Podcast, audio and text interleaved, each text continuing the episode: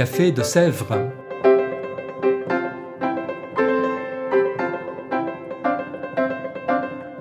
Au Café de Sèvres, on discute philosophie et théologie.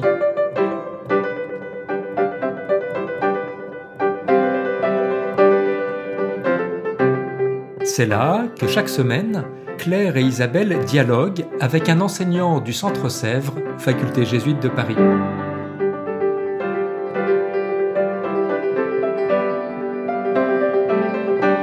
L'émission d'aujourd'hui est animée par Isabelle de la Garandrie.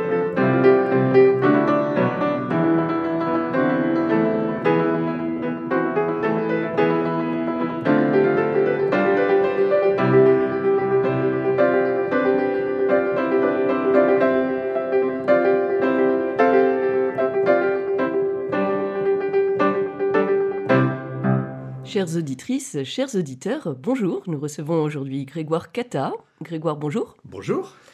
Grégoire Cata, vous êtes jésuite en communauté à Saint-Denis, docteur en théologie, directeur du service national famille et société à la Conférence des évêques de France. Et ici au Centre Sèvres, vous êtes maître de conférence en théologie morale et vous avez proposé ce semestre un atelier consacré à Fratelli Tutti. Alors justement, le 3 octobre 2020, le pape François publiait sa deuxième grande encyclique sociale, qui porte donc sur la fraternité, se nomme Fratelli Tutti, tous frères, qui vient juste après Laudato Si. Alors avant de nous intéresser au contenu de cette encyclique, peut-on, pour mettre les choses en contexte, tracer sa place dans l'ensemble de la pensée sociale de l'Église? Oui, ben la, la, pensée sociale de l'Église, euh, c'est euh, vraiment le, la rencontre entre l'évangile et puis la vie sociale, économique, politique, culturelle.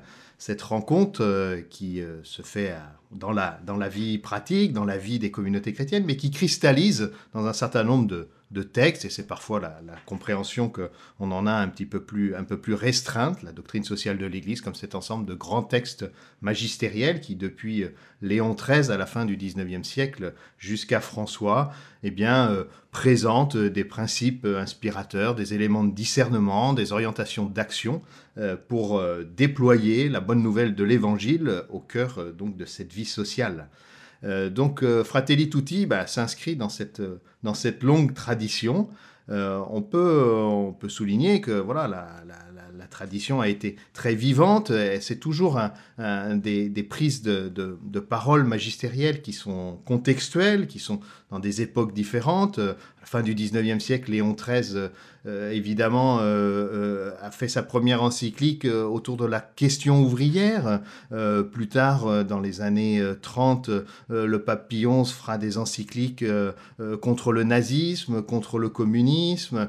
voilà, on voit bien que c'est situé. Plus tard, dans les années 60, on a la grande encyclique de Paul VI sur le développement, le développement humain intégral. Voilà, jusqu'à voilà, Benoît XVI en 2009, Caritas in Veritate reparcourt euh, tous les grands thèmes de la doctrine sociale de l'Église, mais euh, dans le contexte aussi de la crise euh, économique, financière, économique et, sociale des années 2008-2009. Donc voilà, François, lui, arrive avec en 2015 cette grande encyclique qui remet d'une certaine manière, qui, remet à jour, comme toujours, l'enseignement social de l'Église, mais prenant en compte cette dimension de prendre soin de la, de la maison commune. Et puis, euh, quelques années après, euh, cette encyclique sur la fraternité, peut souligner peut-être euh, trois points de contexte qui certainement façonnent la manière dont, cette encyclique nous présente la bonne nouvelle de, l'Évangile. Euh, d'abord le contexte toujours de cette prise de conscience que euh, l'être humain, l'être humain moderne, a, profondément modifié son rapport à l'environnement jusqu'au point d'influer sur le climat, d'influer sur la biodiversité, ce que certains appellent le temps de l'anthropocène. Je crois que ça voilà, ça colore vraiment euh, toute la réflexion maintenant euh, sociale de l'Église. On peut dire que aussi Fratelli Tutti s'inscrit toujours dans, dans le cadre, mais alors là ça on pourrait dire que c'est le contexte actuel, mais ça l'était déjà euh, du temps de Léon XIII, mais ça s'est tellement approfondi, enfin tellement développé que, c'est, il faut quand même le redire, c'est l'accroissement des inégalités. Quoi. on sait que voilà, dans Léon XIII en 1891 pointait déjà le scandale de la misère quoi, de, la, de la classe ouvrière ou des ouvriers à l'époque. Mais quand on voit voilà, comment c'est développé dans, notre, dans nos sociétés, cet écart entre des petits groupes de personnes qui sont vraiment immensément riches et puis le reste de la population, même s'il y a une sortie d'une partie de la population de, de, la pauvreté, mais quand même, voilà, cette question des inégalités reste très, très prégnante. Et puis peut-être pour Fratelli Tutti, euh, le contexte aussi euh, de fragmentation de nos sociétés. Quoi.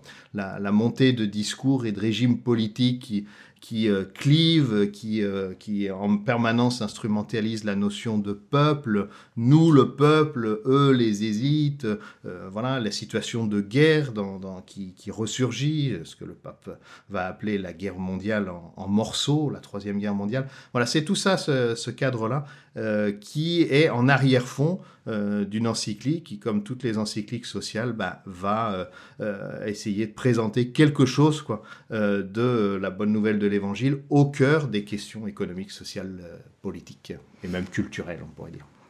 On voit bien donc une diversité d'aspects sociaux de la doctrine sociale de l'Église et là une encyclique qui va bien en contexte, dans le contexte d'aujourd'hui. Elle parle donc de la fraternité. Alors quels sont les grands aspects de cette encyclique sur la fraternité? Alors on peut dire d'abord, avec, euh, et le pape euh, le, souligne au début, la fraternité c'est une grande notion. Il ne cherche pas à faire un traité complet euh, sur la fraternité, mais euh, a bien insisté euh, sur sa dimension universelle.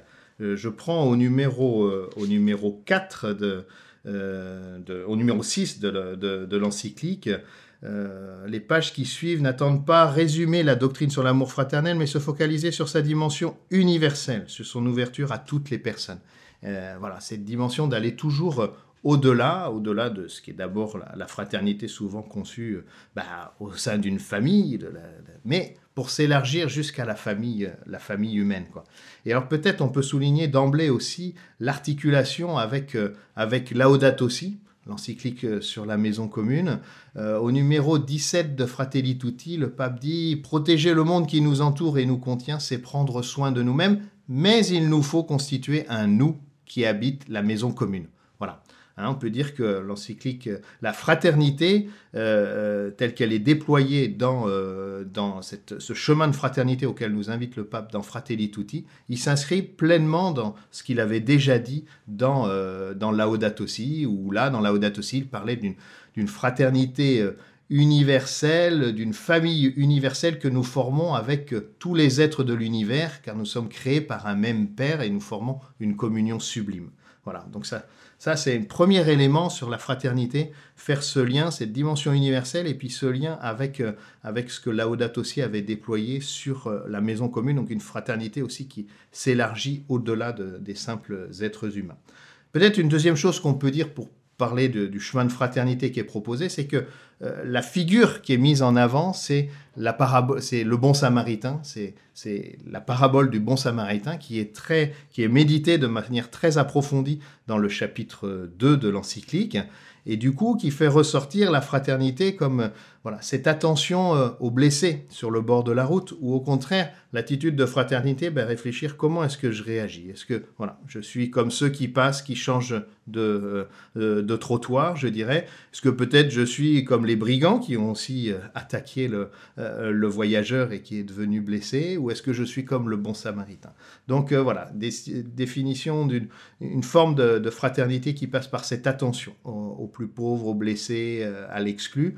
Euh, une fraternité dont témoigne quelqu'un qui est étranger. Hein. dans la parabole du bon samaritain, c'est un samaritain qui montre de l'attention aux blessés.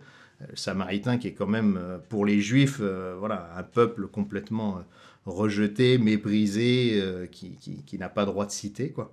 voilà. Et puis le dernier point, certainement, de cette caractéristique de la, fraternité telle qu'elle est présentée dans, dans Fratelli Tutti, c'est qu'il y a toujours question pour déployer la fraternité, il faut toujours partir des derniers, ou en tout cas les derniers ont une place privilégiée, les, les petits, les exclus.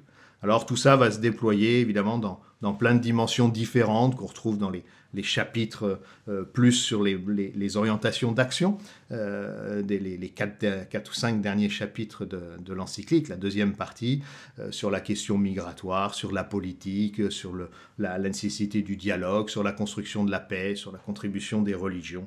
voilà, dans, tous ces, espaces-là, c'est toutes ces dimensions de cette fraternité universelle qui vont se déployer. Quand on entend ça, on voit que la fraternité a un aspect très large. Or, euh, pour nous, quand, on entend fraternité en France, on pense, tout de suite au troisième mot de notre devise républicaine. Et puis, dans l'Église, on en fait assez rapidement une notion très pastorale, c'est la fraternité. Or, vous, vous présentez là un atelier de théologie. Alors, une question, en quoi une encyclique sociale avec des questions un peu pastorales est-elle aussi théologique? Eh bien, euh, voilà, je, euh, je pense qu'on touche euh, du doigt quelque chose de très important quand on parle de la doctrine sociale de l'Église. Et, pour cette encyclique, et c'est ce que j'ai essayé de, faire pendant l'atelier, c'est de montrer à quel point il s'agit bien, pas simplement d'une réflexion sociale, pas simplement d'une réflexion à certains moments pastorale ou théologique, mais au travers de ça, sans rien enlever à ces dimensions-là, on fait de la théologie. En fait, voilà, quand on fait du pastoral, on fait de la théologie. Il y en a d'autres dans la maison de Sèvres qui insistent beaucoup là-dessus. Et quand on fait du social, eh ben, on fait aussi de la théologie. Bien sûr, quand on voit une encyclique comme Fratelli Tutti, on voit bien l'inspiration évangélique. C'est très fort, notamment avec tout ce déploiement, ce que j'ai dit tout à l'heure sur euh, la parabole du bon samaritain. Donc c'est vraiment une, source, l'écriture est une source qui se déploie et qui a des conséquences, on va dire, sociales. Quoi. Mais euh, ce que je voudrais souligner, et, c'est ce que nous avons travaillé dans l'atelier aussi, c'est qu'il euh, y a une dimension théologique au sens que toute cette réflexion, toutes ces questions qui sont posées sur, euh, au niveau très concret de, la vie économique, sociale et politique, quand nous nous les posons en tant que chrétiens, en tant que personnes qui cherchons à, à suivre le Christ, eh bien, elles nous font entrer davantage dans le mystère d'un Dieu qui, est, euh, qui nous sauve. Elles nous permettent aussi de trouver des, moyens d'exprimer euh, ce mystère de foi. Donc on fait de la théologie au sens de parler au sujet de Dieu, au sujet du divin.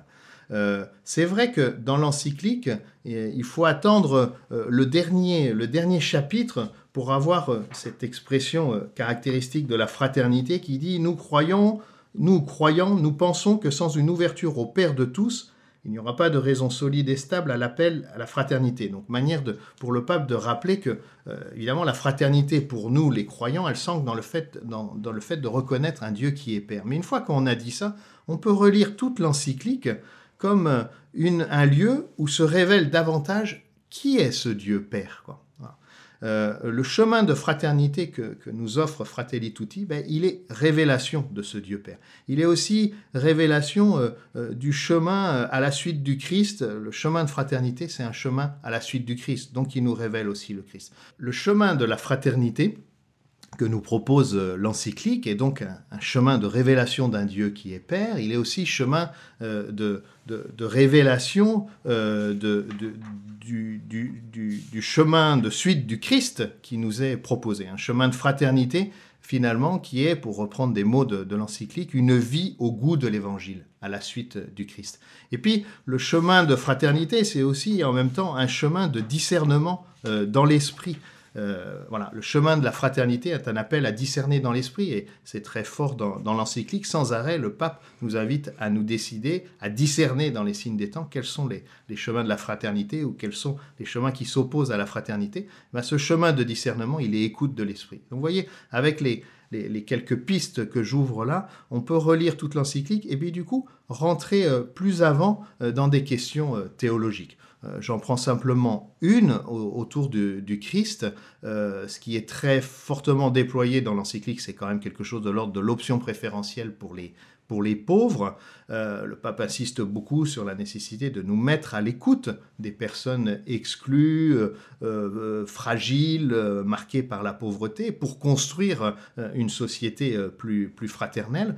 Ben, dans ce mouvement-là, on reconnaît l'option préférentielle pour les pauvres qui, selon le, pape Benoît XVI, s'ancre à une, une, forte dimension christologique, puisqu'elle s'ancre dans cette foi en euh, ce Dieu qui s'est fait pauvre pour nous enrichir de sa pauvreté, comme on le lit dans la, seconde lettre aux Corinthiens. Et donc, euh, toujours quand on parle d'options préférentielles pour les pauvres, ben, on est conduit à approfondir notre rencontre du Christ, on rencontre le Christ dans les plus pauvres, on est conduit à aussi approfondir notre imitation du Christ qui nous conduit aux plus pauvres. Euh, voilà pour la dimension théologique On voit bien donc qu'elle a un vrai intérêt théologique. En vous écoutant, on voit aussi euh, combien une de ces sources est la source biblique, mais quand on lit l'encyclique, on voit aussi qu'il y a diverses sources, des dimensions en tout cas, qui sont présentes, avec la sociologie, le dialogue interreligieux. Alors, quelles sont justement les différentes sources de cette encyclique?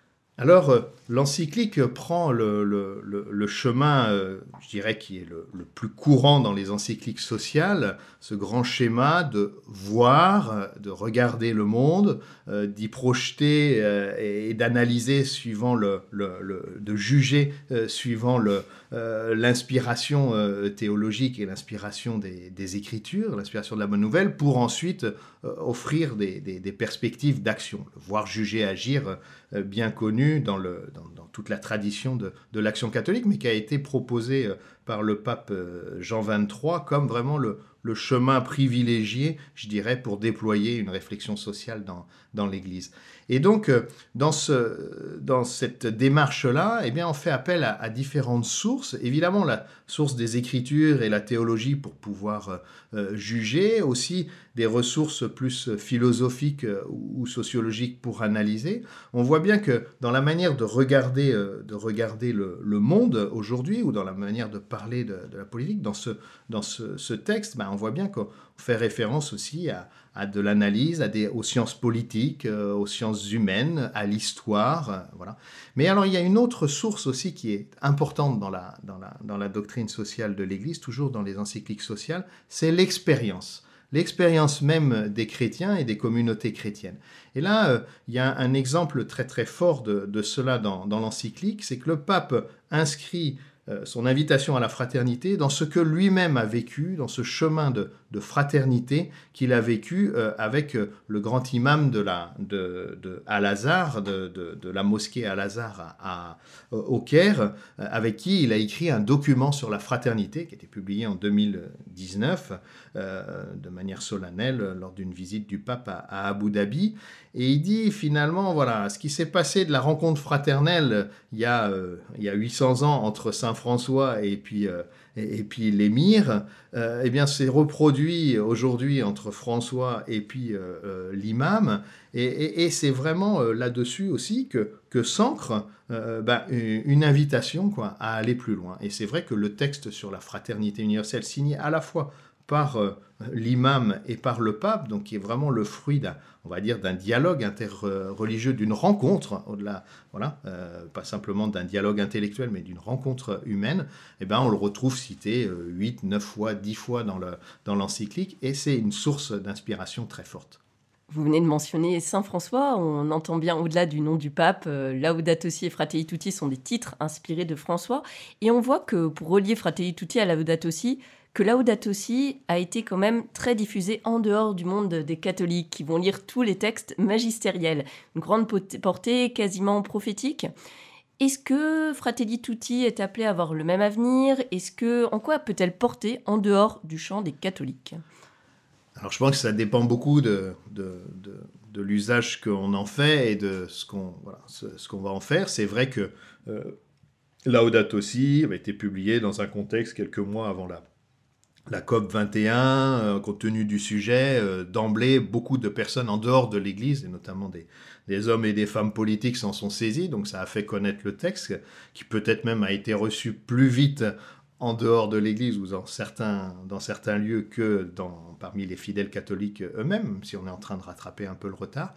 Pour Fratelli Tutti, le contexte simplement euh, voilà, euh, est, différent. Euh, jusqu'à maintenant, ça fait maintenant un an et demi que l'encyclique est sortie. Elle a certainement eu moins de moins d'écho, moins de résonance, mais enfin rien de à je dirais à l'intérieur de l'Église et à l'extérieur, mais le travail euh, est tout à fait, euh, reste tout à fait pertinent. C'est fait partie de ces encycliques euh, qui ne qui ne fanent pas, qui, qui ne, ne, vieillissent pas tout de suite. Et donc, on a encore un certain nombre d'années où on va pouvoir tirer des éléments intéressants quoi, de, de, de l'encyclique. Donc, à nous de nous en saisir, de la lire et de la faire partager avec d'autres. Je pense que notamment un certain nombre de passages de, de l'encyclique, cette invitation à prendre, voilà, à prendre soin des plus fragiles, mais aussi à nous mettre à leur écoute, ce qui est dit des réflexions sur, sur la politique, de ce chemin à tracer sans tomber ni dans le populisme, ni dans une, des visées ultralibérales. Il y a des choses très concrètes qui sont dites, qui peuvent inviter à la discussion, au dialogue, ce qui est dit sur la construction de, de la paix, ce qui est dit sur l'apport des, religions. Euh, tout ça sont des éléments qui certainement euh, euh, peuvent nous aider dans notre dialogue, nous, de chrétiens, avec des personnes extérieures. mais évidemment, il faut le, voilà, il faut le, mettre en, en œuvre. Voilà. Nous approchons de la fin de ce podcast, alors une invitation ou un mot de la fin pour donner envie à nos auditeurs d'aller plus loin? Alors peut-être simplement, j'avais envie de rappeler une expression que, que, un certain nombre de personnes ont employée, parlant de la doctrine sociale de l'Église ou la pensée sociale de l'Église comme notre secret le mieux gardé. Euh, c'est le titre d'un livre en, anglais qui a été réédité de nombreuses fois depuis une trentaine d'années. Et, je crois que de fait, euh, parfois, on a cette impression-là que, la pensée sociale de l'Église est, peu connue.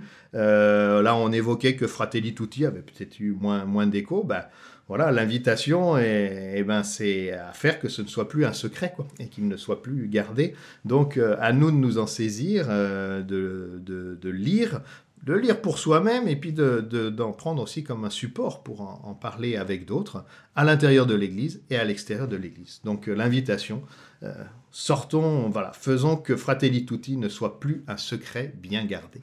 Merci beaucoup, Grégoire Cata. Chères auditrices, chers auditeurs, à bientôt pour un nouvel épisode du Café de Sèvres. Au revoir.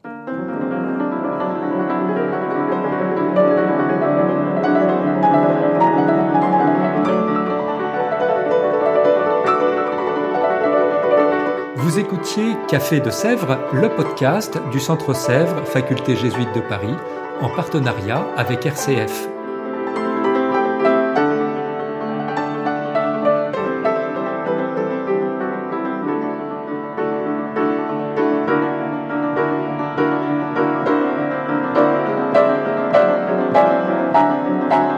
ne ratez aucun épisode, abonnez-vous sur votre application préférée. Spotify, Deezer, Apple Podcast ou Google Podcast.